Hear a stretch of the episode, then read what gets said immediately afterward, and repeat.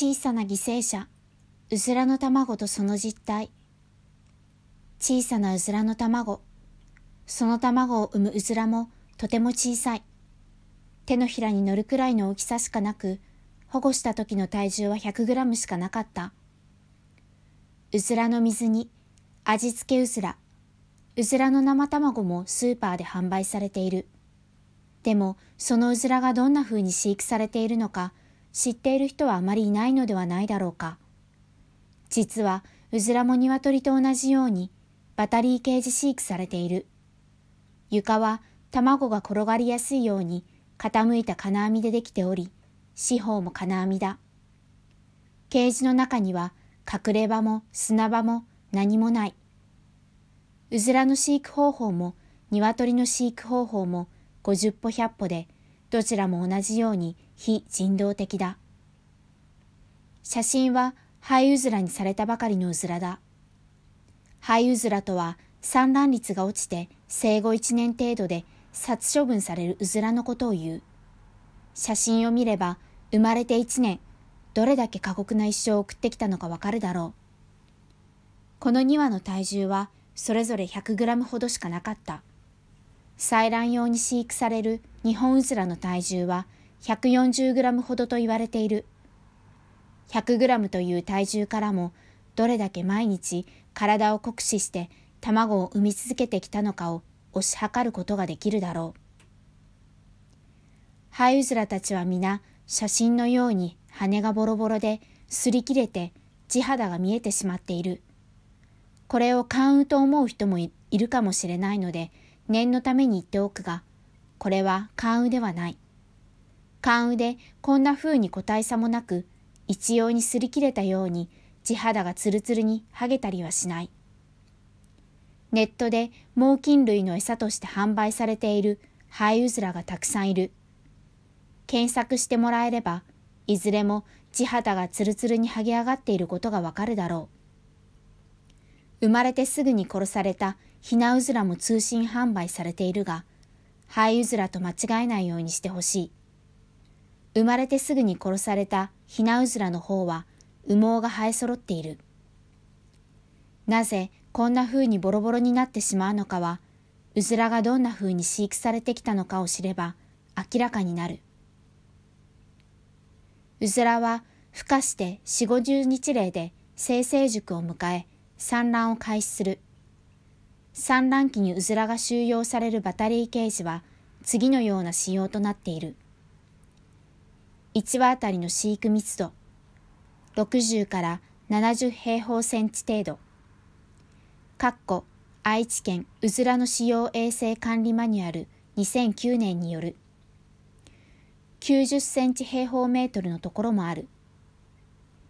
1羽あたり8平方センチメートルから9平方センチメートル程度という狭小スペースで飼育されていることになる。一つのケージの収容波数。通常30羽を収容。25羽や50羽の場合もある。何段ケージを積み重ねているのか。8段から10段のバタリーケージ飼育。9段以上になると飼育者の頭より高い位置にあることになり、管理が困難。しかも、1羽 140g 程度ととても小さいうずらを他は飼育するのだ。日々の目視確認さえ難しいだろう。ケージの高さ、通常12センチメートル、かっこ愛知県うずらの使用衛生管理マニュアル2009年による。ただし、ケージは傾斜しているため、場所によっては高さが11センチメートル、あるいは15センチメートルのところもある。天井を高めにした20センチメートルの標準上もある。床の網目のサイズ。1.8センチメートル ×1.5 センチメートル程度。ある標準上のサイズ。他の標準上は不明。うずらの足指の長さが3センチメートル程度であることを考えると、足に対して網目は大きすぎる。床の傾斜、約4度から8度程度。採卵圏と同じように、卵が転がりやすいように床が傾斜している。当然だが、一生斜めに傾いた床の上での暮らしを強いられることは、うずらにとって苦痛となる。飛び跳ねて天井にぶつかる。ケージの高さを通常12センチメートルと書いたが、これは異様な低さだ。立って首を少し伸ばせばすぐに天井にぶつかってしまう。このように低い天井にしている理由はジャンプできないようにだ。野生うずらは渡りをする。その野生から家畜化されたうずらもまた飛ぶ能力が高い。3、4メートル軽く飛び上がることもあれば、距離にして20メートルくらい飛んで移動することもある。加えて、うずらは野生が強く残っており、人慣れしにくく、畜舎に人が入ってくると、怯えて羽をばたつかせて飛び跳ねる。その時に天井が高いと頭をぶつけて怪我することがあるという。それを防ぐために天井が異様に低くされている。だが、これほどの低さでは首を伸ばすという通常行動さえできない。ジャンプすることも飛ぶうずらの通常行動の一つなのだから、それができないのも問題だろう。それに天井を低くしたことでジャンプして頭をぶつけて怪我をすることはなくなったかもしれないが、それでも怯えて逃げようとジャンプを試みることには変わりがない。ハイウズラの頭が一様に剥げているのは天井に何度も当たったことも無関係ではないだろう。うずらの育種改良。うずらも鶏と同じように卵をたくさん産むように育種改良されてきた。採卵系と違うのは世界中の採卵系のほとんどがオランダのヘンドリックス・ジェネティックス社とドイツの EW グループの2社による育種改良で作り出され、そこから日本を含め世界の養鶏場に供給されているのに対して、日本のうずらの育種改良は日本で行われてきたということだ。野生のうずらを課金化し、明治時代に産卵を目的とした生産性の向上が図られた結果、日本うずらは海外のうずらに比べて産卵成績が抜群に高くなった。1羽のメスは年間250個もの卵を産む。多産卵の日本うずらは海外でも注目され、中国やブラジルなど多くの国に輸出され、各国で大量に繁殖が行われている。年間250個、野生のうずらが1年に卵を7個から12個程度しか産まないことを考えると、いかに産卵数を追求した育種改良が行われてきたのかがわかる。産卵率を追求した育種改良もまた、ハイウズラの羽が剥げてボロボロになっていることと無関係ではなかろう。自分に必要なカルシウムまで卵と一緒に大量に排出しなければならないのだから。体に比べて異様に大きな卵を産み続けなければならない。生うずらの体重は約140グラムで、産む卵は10から13グラム。これは体重比で8%以上ということになる。人間で例えると、体重50キロの女性が毎日4キロ以上の子供を産み続けるというようなものだ。鶏の場合は卵の体重比3、4%なので、比べてみるとうずらの負担の大きさがわかる。鶏が楽だというわけではない。採卵系はうずら以上に徹底した育種改良が行われており、産卵能力を限界まで高められており、それは体の代謝に負担をかけ、骨粗鬆症やそれに伴う骨折などの生産疾患で鶏を苦しめている。産卵能力を強化されたことで、鶏の生殖器障害のリスクも高まっている。ボロボロに剥げる理由。少し採卵系のことを話すが、採卵系も出荷時、生産が落ちて屠殺されるときに、羽が剥げボロボロになっている。その要因として考えられるのは、1、卵をたくさん産むように品種改良され、必要なカルシウムを卵に取られているから。2、傾斜で光線管理が行われ、毎日産卵させられるから。自然界では照明時間が短くなれば産卵はあまりしなくなる。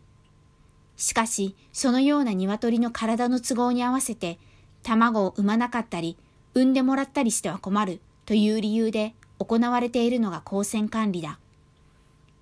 3. 太陽の光で羽の虫干しができない。4. 砂浴びで体を清潔に保つことができない。5.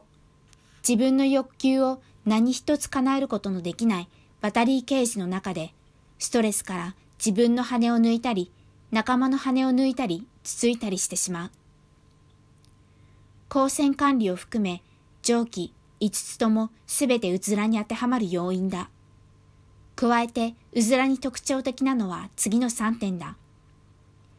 体に対して大きな卵。上述したように、体の大きさに対する卵の比率が大きい。これだけの大きさの卵を毎日産み続ければ、カルシウムの排出も相当なものになるだろう。たわし育。鶏が1ケージには、1ケージ9から10羽などで飼育されるのに対して、うずらは1ケージ30羽、かっこ50羽もあるというたわし育。その分ストレスがたまり、互いのつつきが激しくなることが考えられる。押すほどの激しい闘争はなくても、ストレスから弱いうずらをつついてしまうこともある。これも羽毛がなくなる要因だ。飛び跳ねる。前述したように、もともとうずらは渡りをするため飛ぶ能力が高い。人が畜舎に入ってきたとき、他のうずらにつつかれたとき、大きな音がしたとき、うずらは怯えて飛んで逃げようとする。そうやって天井や四方の金網に何度も体をぶつけ続けて剥げることが考えられる。うずらがボロボロになる条件は十分すぎるほどあると言える。オスは処分。うずらのヒナが孵化するのは約17日目だ。孵化したのがオスであれば、採卵用軽種のオスと同じように殺される。非人道的な殺し方であることも、採卵用軽種のオスと変わらない。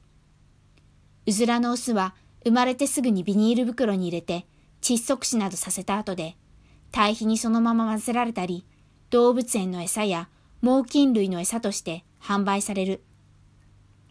通販サイトでは体重7グラムほどの生まれたばかりの冷凍うずらのヒナが販売されている。野生が残っている。うずらには野生の部分が多く残っている。それはバタリーケージでうずらが苦しむもう一つの要因と言えるだろう。うずらはとにかく警戒心が強く、人になれにくい。これまで鶏を何度か保護したが、どのどの鶏も人に対して極端に怯えるということはなく、遅くても一週間ほどもすれば、人に慣れて餌を催促した。だが、うずらは違う。保護して数週間経っても、人が近寄るとうろたえて、飛び上がり、隠れ場所を探して逃げ回った。人が見ていると食べるのをやめて小屋の中に逃げ込んだ。移動させるために抱き上げると、足で手のひらを蹴って1メートルほども飛び上がって逃げた。うずらは均衡体化、かっこ、近親交配を続けると繁殖能力が低下したり、不利な形質が出ることの影響が出やすいと言われており、遺伝的多様性を保つために定期的に他の農場からうずらが導入されてきた。野生のうずらのような飛翔力が保持されているのも、人慣れしないのも鶏ほどの異常な選択的繁殖が行われなかったことと関係あるのかもしれない。均衡体化を避けるためのある程度制限された選択的繁殖により、うずらは鶏ほどの生産疾患の苦しみからは逃れることができたかもしれない。だが、野生が残っている分、人の管理下に置かれて、生涯通常行動の自由を奪われることは苦しみの大きな要因となる。うずらがもう少し大きければ、おそらく家畜化されることはなかっただろうと思う。これほど飛び跳ねて、怯えやすく、人への拒否反応が強い動物を家畜化することは、人にとっても不都合だ。だが、うずらは何と言っても140グラムと小さい。あまりに小さいために、どんなに怯えて暴れても、魚しやすかったのだろう。トータ。ここで言うトータとは、ハエウズラとして生後1年程度で出荷する時のトータではない。日々のトータのことだ。鶏の場合、卵を産めなくなった鶏や立てなくなった鶏は日々淘汰されている。だが、うずらの場合は、この日々の淘汰というのがあまり行われていない。上述したように、ケージが8から10段と積み重なっており、見えづらいことや、タワ数の高密度飼育に加えて、体が鶏に比べて非常に小さいため、目視での確認がしにくいということもあるだろう。死んでいても気がつきにくい。そのため、うずらたちは長期にわたり死体と一緒にケージの中で暮らさなければならないこともある。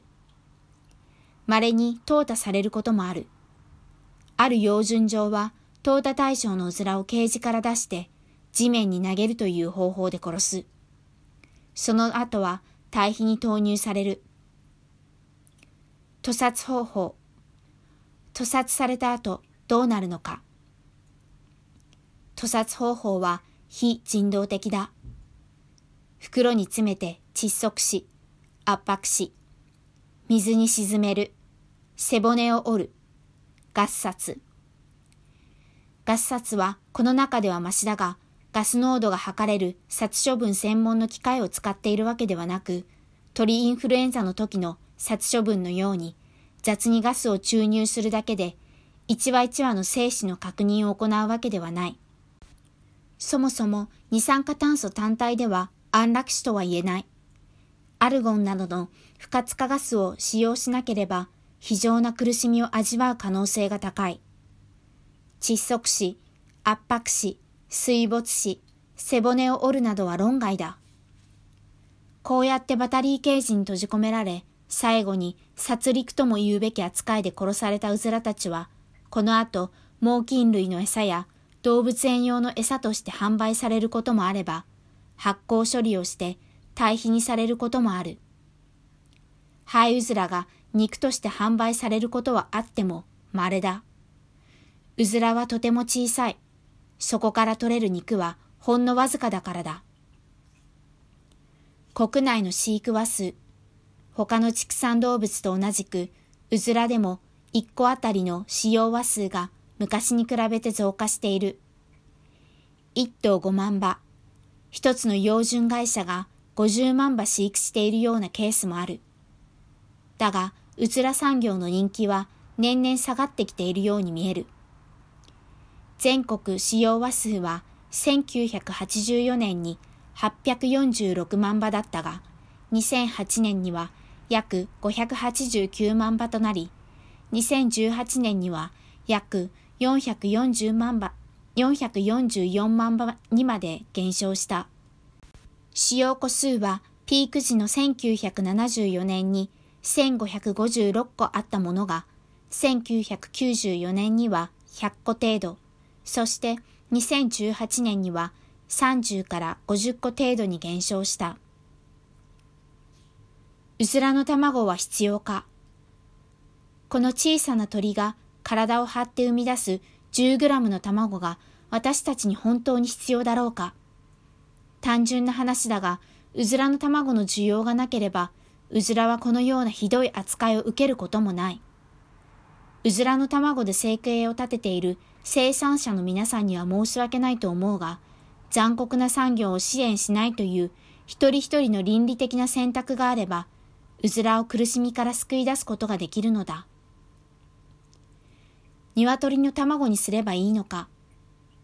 うずらの卵をやめて鶏の卵にしようという人がいるかもしれないので、念のために言っておくが、鶏の卵に変えても残酷なことに変わりはない。日本の養鶏場の9割以上、卵の個数で言えばほぼ100%は、うずらと同じバタリーケージ卵だからだ。平飼いの卵を選べば、バタリーケージよりも苦しみは格段に減る。バタリーケージは鳥にとって拷問器具以外の何者でもないからだ。だが、たとえ平飼いの卵を選んだとしても、虐待的扱いに加担していることは変わらない。平飼いであっても、過酷な育種改良、オスの殺処分、くちばしの切断、劣悪な飼育、かっこ、工場型の過密で薄暗く、床が網という平飼いも珍しいものではない。非人道的な淘汰、非人道的な屠殺から逃れることはできないからだ。折しも日本では今鳥インフルエンザが広まっており、殺処分される鶏の数は600万羽に上ろうとしている。かっこ2021年1月13日時点。鳥インフルエンザで殺処分されるのは鶏だけではない。標準上の盛んな愛知県豊橋市では、2009年の2月末から3月上旬にかけて、7個のうずら農場で、高病原性鳥インフルエンザ感染が確認され、約160万羽のうずらが殺処分された過去がある。鳥インフルエンザにかかった家菌が見つかれば、一話一話の検査もせずに、畜舎丸ごと殺処分する。そしてその殺処分に関わる膨大な費用には国費が使われる。殺した家菌の保証金だけでも膨大な額に上る。家畜伝染病予防法の規則では、1羽殺すごとに課金企業に手当金が支払われ、1羽あたりの限度額は、鶏は800円、うずらは200円となっている。2020年末に千葉県いすみ市の養養鶏場の鶏114万羽が殺処分されることになったが、この場合、限度額いっぱい支払われると、9億 ,9 億1200万円が国費からこの養鶏企業に出ることになる。殺しては国費を使い、殺しては国費を使いというサイクルを十数年繰り返し、命を軽んじ続ける産業は維持する価値のあるものだろうか。脱卵はそんなに難しいことではない。卵を使わないレシピは山ほどあるからだ。経済利用される課金がどれだけ悲惨な生涯を送っているのか、その姿を見て想像してほしい。そして苦しみに加担しない選択をしてもらえたらと思う。